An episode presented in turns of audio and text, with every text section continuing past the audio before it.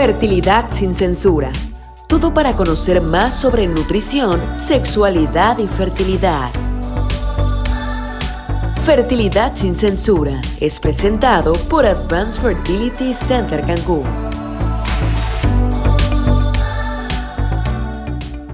Hola, ¿qué tal? Soy la doctora Azul Estefanía Torres de Advanced Fertility Center Cancún y esto es Fertilidad sin censura en una nueva entrega el día de hoy quiero platicarles un poco de lo que es la fertilización in vitro.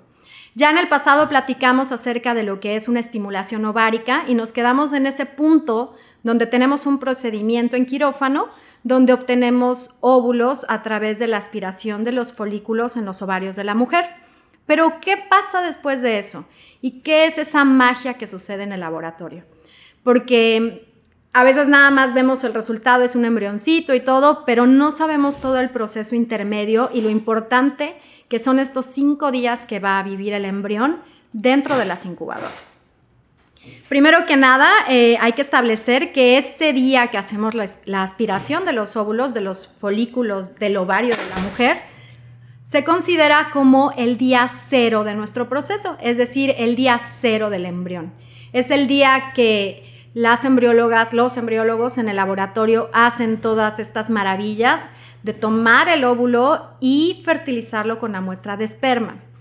Esto sucede mediante dos procesos. El primerito sería la fertilización in vitro clásica, digamos convencional, donde se colocan los óvulos en una cajita de Petri, que es una cajita de cristal, y se les pone una microgota de una eh, muestra de material espermático ya preparada, ya capacitada, que quiere decir que, se le lavan todo lo, que ve, con lo que viene y se dejan solo los espermatozoides, se aplica una gotita y la fertilización pasa de manera natural. El espermatozoide avanza hacia el óvulo y el óvulo selecciona el espermatozoide que lo fertiliza, por decirlo de cierta manera. El otro tipo de proceso se conoce como ICSI,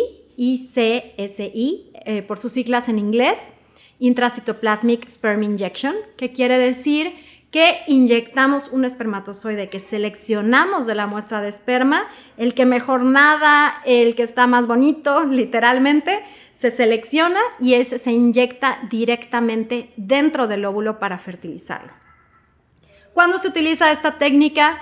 Bueno, cada vez se utiliza más y más para, tratar de asegurar la fertilización de los óvulos y también es muy útil eh, específicamente en los tratamientos donde la muestra espermática no es de calidad. ¿Por qué? Porque nos permite seleccionar el mejor espermatozoide para inyectarlo directamente en el óvulo.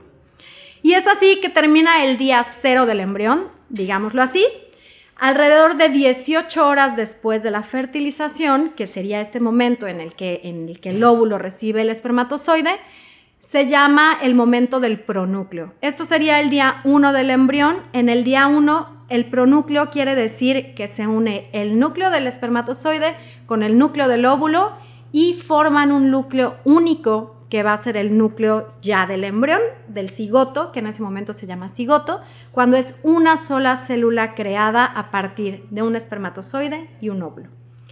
Es un momento clave, eh, se puede observar, es muy bonito, muy bonito em, ver cómo se unió el espermatozoide y el óvulo y se ve un núcleo único a partir de dos células.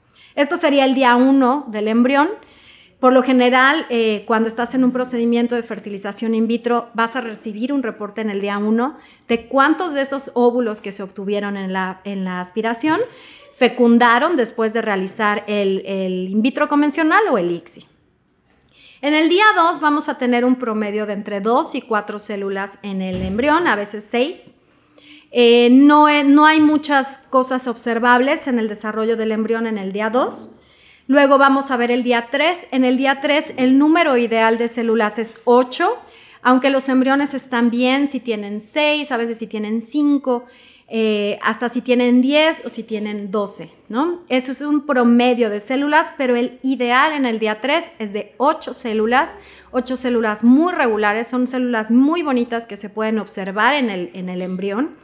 Y en este momento ya se puede calificar de manera distinta al embrión porque tenemos pequeños fragmentos que se van formando a través de la multiplicación de las células cuando se van dividiendo. En ocasiones liberan pequeños fragmentos, entonces eso nos da una capacidad ya de calificar un poco más al embrión. Un embrión es normal que genere fragmentos, pero no debe de fragmentarse más allá del 40% para considerarse que se puede utilizar.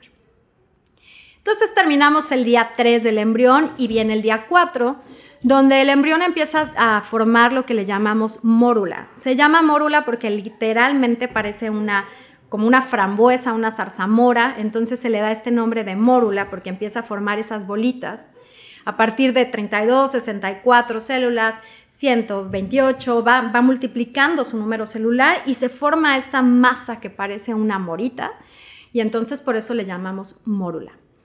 En el día 5 ya pasa un proceso espectacular, eh, es, uno de los momentos más bonitos del embrión. Empieza a compactarse las células, empiezan a formar lo que va a ser el trofoblasto, que al final va a ser la placenta, el amnios y toda esta parte del embrión, eh, bueno, del bebé, que no es bebé, sino que es todas las membranas, eso nos va a formar el trofoblasto, y aparte es la parte que se va a adherir al útero. Entonces empieza a haber esta diferenciación en el embrión, donde se forma una masita celular que posteriormente va a ser el bebé y un trofoblasto que la rodea, que va a ser esas membranas. Entonces en el día 5 nosotros ya podemos observar un embrión compactado, bonito, que es el embrión que le llamamos blastocisto, que es el embrión que ya va a tener las calidades para transferirse. Em, es muy importante que se considere que este embrión de día 5 o 6, porque a veces se llevan al día 6, ya es un embrión que tiene toda la potencialidad para adherirse al endometrio y es entonces que es el momento ideal para hacer esa transferencia y poder tener la magia del embarazo.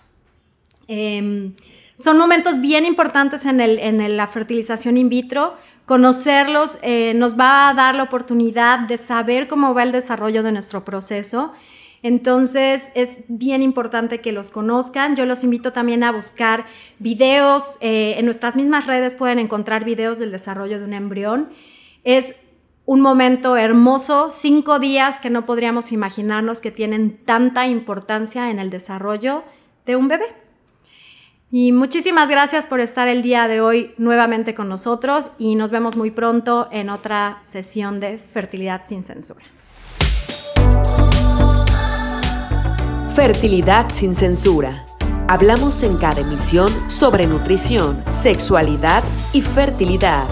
Temas de interés que tú necesitas, presentadas por Advanced Fertility Center Cancún